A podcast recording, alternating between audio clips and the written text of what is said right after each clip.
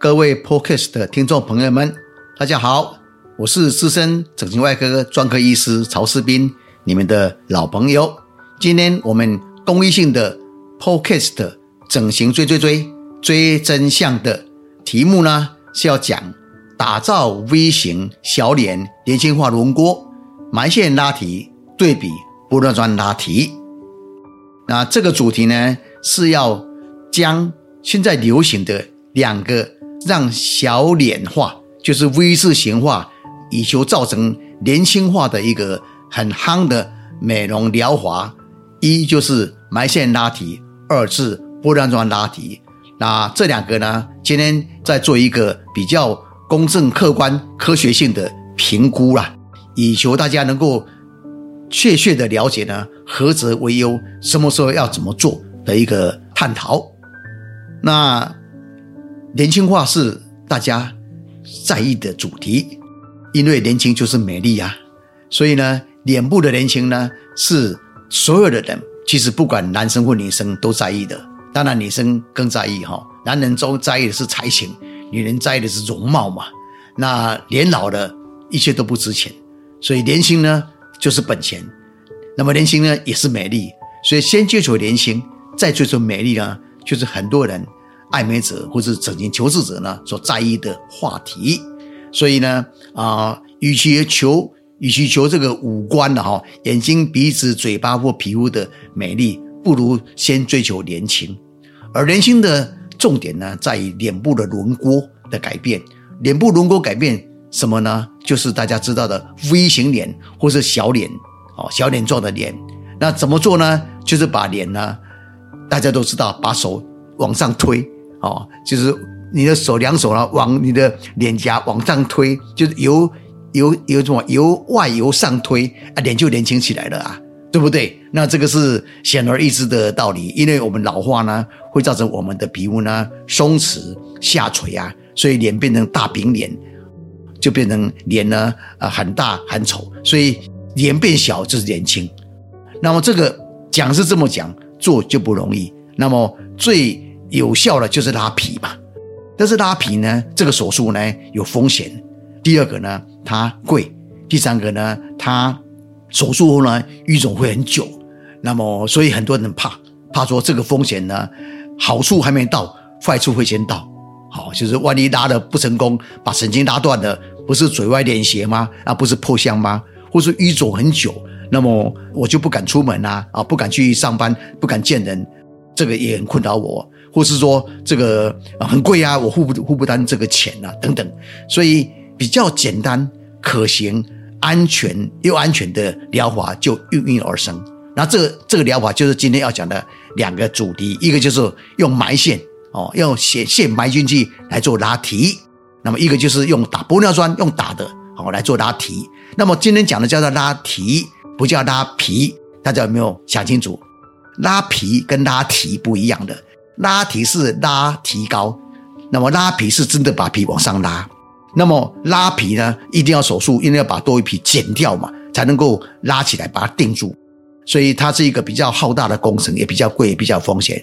拉提就不是把皮拉掉、剪掉，没有，它只是把皮往上拉而已，提高而已。所以它就比较简单可行，而且比较便宜的做法。好，所以大家都希望说，先做简单可行的试试看。如果成功，以后再年纪更大一点，再考虑做拉皮。所以这个拉皮的市场呢，变变成大的。第二个呢，当你还没到老化到很老的时候，比如说你是三十多岁到五十来岁，哎，你就会考虑说，我们先做小的。所以等到五十岁到七十岁很老的时候呢，年轻老跟中老，中老以后呢再来做拉皮嘛。哦，这样的话在投资上也比较经济划算的。所以在三十多岁到五十岁上下呢。拉提疗法就变成非常热门，而大家所喜欢做的。那今天就要针对这这一个疗法呢，来做那个刚刚提到的公正性的评论。好，那我这两个我分开讲哈。第一个叫做埋线拉提，埋线拉提术呢已经风行的十多年，尤其这近几年来更热潮，因为很多的线应运而生。由比较小的变成比较粗的，由不可吸收的变成可吸收的，那么它又一个名称叫做线雕。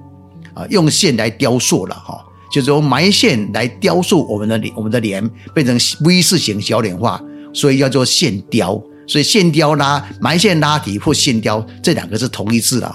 那埋线拉提呢，最早引进台湾的是在民国九十三年，那是我引进来的。那时候呢，我在国外呢参加医学会的时候，发觉这个新的东西。那那个那个拉皮呢，那时候叫 Aptos，A P T O S，那是一个欧洲的医师呢所倡导发行的。那我就觉得哇，这个很 amazing 的，不需要做手术拉皮，居然有办法把皮往上拉啊，达到年轻化的效果。而且这个手术呢简单，半个小时而已，也不肿痛，那么花费相对也比较轻，所以变成一个很受青睐的手术。所以那时我去参加这个国外医学会呢，就引进台湾，那么发表台湾第一篇论文，就是在民国九十三年的时候，我在台湾的整形外科医学会呢发表我的埋线拉提的。经验，那当然效果是好的，所以造成很多人的惊讶哦，有这样的新的技术。接着，民国九十四年第二年呢，我又发表第二篇，就引进更多的拉提技术，包括了新加坡一个著名的医师有发明出来叫做 Waptos，Aptos 叫 Waptos 的一个手术方法，就是说用线线穿进去的一个方法来做拉提。那么这个方法呢，风行到现在哈。那这个方法的原理是哪里呢？大家一定好奇说，啊，线怎么会可以拉？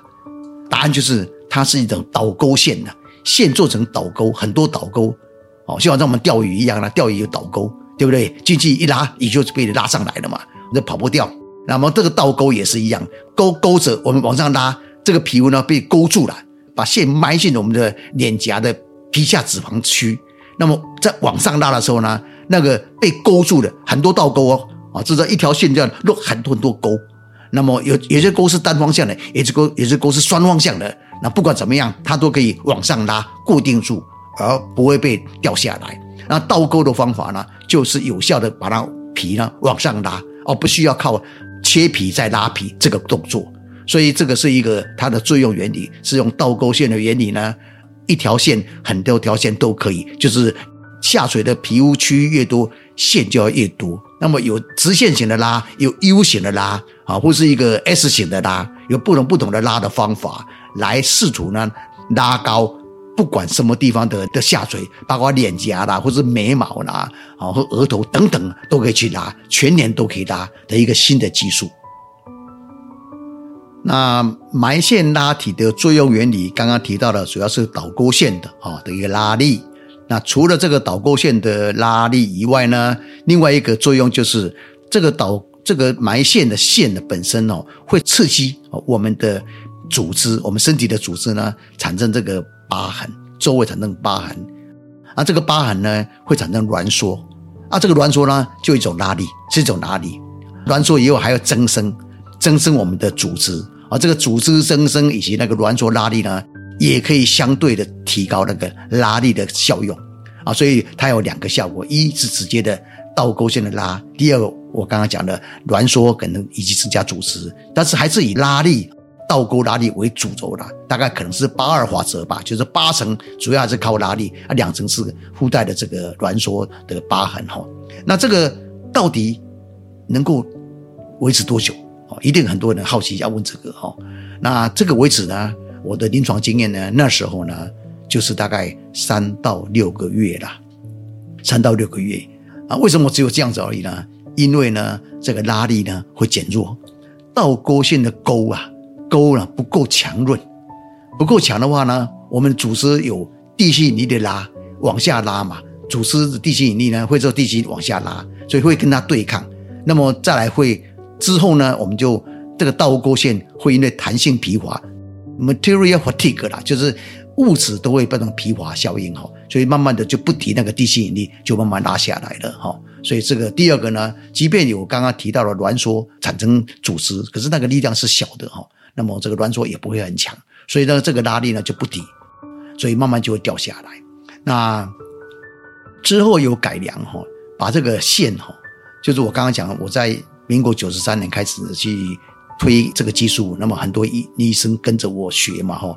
后来有更多的那个厂商也来制作新的那那个埋线，哈。所以这个线的线的技术呢，啊，线的那个线材的改良，哦，包括从细的线变成比较粗的线，那么打还有打结的线，哦，还有铃铛线啊等等啊，再来是什么不可吸收的变成可吸收的，哈，这样的一个改造，哈。所以那个线的拉力呢，慢慢强起来的。但是再怎么样呢，也大概不会超过一年呐。当然，有些厂商号称说它会两年哈，但是这个是少数的病例啊才会有。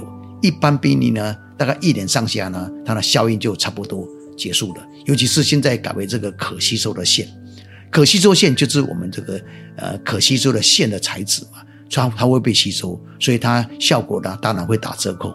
那为什么要从不可吸收线改为可吸收的线呢？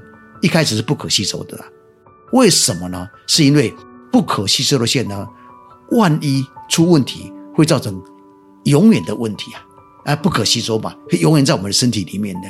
所以呢，整形美容安全第一的考量下呢，不可吸收线呢慢慢推出市场，因为万一出问题也是永远的啊。可吸收的线万一出问题没关系，它会被吸收嘛。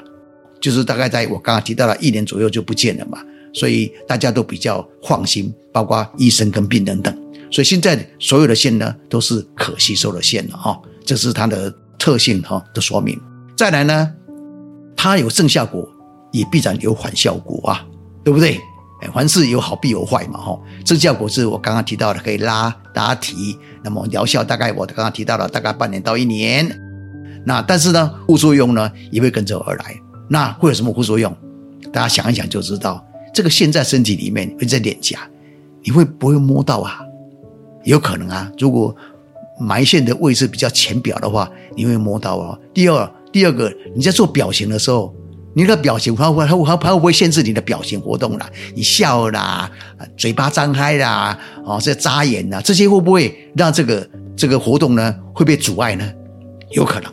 如果你的技术不好。或者埋的位置不对，或者太太靠近的话，也有可能哦。所以这个我们的表情的一个活动力哈，自然力就有可能受影响。再来呢，会不会伤害到神经啊？会不会那个线过去会伤到神经，烧到肌肉血管呢？会，也是会的。就是因为这个线它是一个外来物质，它穿过去当然会刺激，会影响。是，所以这个是跟埋线的技术有关系哈，呃，不能。靠近神经要避开神经跟血管等，再来就是这个线会不会跑出来啊？哎，在里面会不会里面我们动来动去的啊？还会被逼出来的？有可能，即便它有倒钩嘎掉了哈，卡住，但是会松脱啊。我刚刚提到那个倒钩那个钩会松脱，慢慢的它就会会跑出来。进去的针孔会不会出问题啊？你这线放进去吧，一定有针孔，这个针孔会不会凹陷啊？会不会有这个疤痕呐？有啊，当然有了。凡走过必留痕迹呀，凡针过必留刀孔啊，是没有错。这个针孔、凹沟、凹陷也是有可能的，所以这些都是它的副作用。再来就是什么？一般的我们的手术的副作用，包括这个感染以及血肿、哈流血血肿都会有可能的，但是它比较小，因为它是用线针线针过去而已哈，它不是动刀，所以这个。血肿了，或者是感染机会比较少了哈，但是刚刚提到那几个呢都有可能，所以这个是埋线拉提它的一个罩门呐，就是说有些人害怕，哎，你技术不好，会不会我刚刚提到的啊这个什么副作用都出来，包括说哎表情不自然呐，会摸到那个线呐，还有这个会有一个洞凹洞啊，或是说线会跑出来啦，或是说伤到神经等等啊，都有可能发生，所以这个要大家要。喜欢用这个埋线的人呢，要小心，你要去找这个经验丰富的医生。那么挑选这个线材，等确定多以后呢，再去呃决定要不要做。第二个，他的时间就是我刚刚提到的，大概半年到一年。好，这个你要列入考量，值不值得投资？哦，那么钱大概多少钱，也要跟医师来商量。哦，这些事是埋线拉提呢。一般现在一般行情大概是六到十二万左右了啊，啊，这些你要去衡量看看值不值得做这个手术。好，这个是我大体介绍的这个埋线拉提的一个概况哈。因为时间关系，我们这一集的上半段就讲到这里为止。我们下半集呢，呃，下一次再讲。主持人曹世斌医师简介如下：一、东方美容外科医学会台湾国家代表；二、全球华裔整形外科医师协会理事；三、高雄长庚整形外科创科主任十年；四、台湾美容外科医学会顾问及前任理事长；五、台湾美容医学产业全国联合会副理事长。以上为本集 podcast 内容，感谢大家聆听。